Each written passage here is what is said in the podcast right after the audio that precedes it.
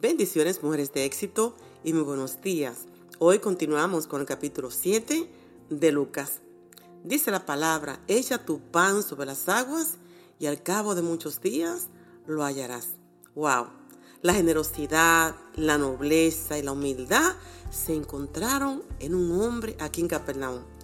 Lucas narra en su verso 2 de este hombre que era capitán del ejército romano. Y él tenía un sirviente que enfermó de gravedad. Wow, este hombre tan importante y tan rico se vio vulnerable y sin poder ayudar a su sirviente. Pero escuchó hablar de Jesús y mandó a unos jefes de los judíos para que buscaran a Jesús y le dijeran, por favor, venga usted a mi casa y sane a mi sirviente. Y empezaron a hablar con Jesús y dijeron, merece que usted lo ayude, porque es un hombre bueno. A los judíos nos trata bien y nos construyó una sinagoga para adorar. Bueno, convencieron a Jesús y van de camino a la casa del centurión. Y él le dice, no te molestes, pues no soy digno de que entres bajo mi techo, por lo que ni aún me tuve por digno de venir de ti. Solo di la palabra Di la palabra. ¡Wow, mujer de éxito!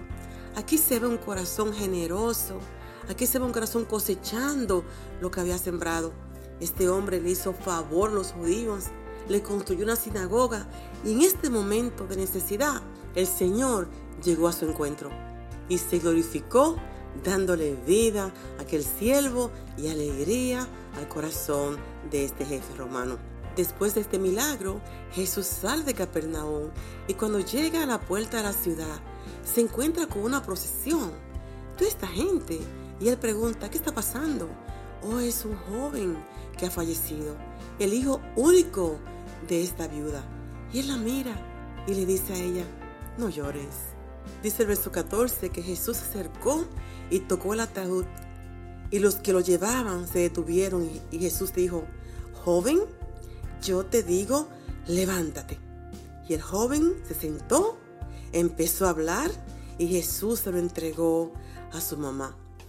Mujeres de éxito, permite el Señor que en esta mañana tú seas consolada, que muchas lágrimas muchas veces derramamos, pero el Señor nos dice en este día, no llores, mujeres de éxito. ¿Cómo te sentiría que tu mejor amiga empiece a dudar de tus habilidades, de tus talentos, ¡Wow! Bueno, este es el caso que presenta Lucas con Juan el Bautista. Este fue el hombre, el precursor, el que fue llamado para abrir el camino a Jesús. El hombre que andaba por el desierto, predicando mensaje de arrepentimiento.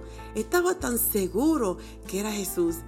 Ahora se encuentra dudando y envía de sus discípulos donde Jesús y le dice, queremos saber si eres tú el Cristo ¿Eres tú el que venía o esperamos a otro?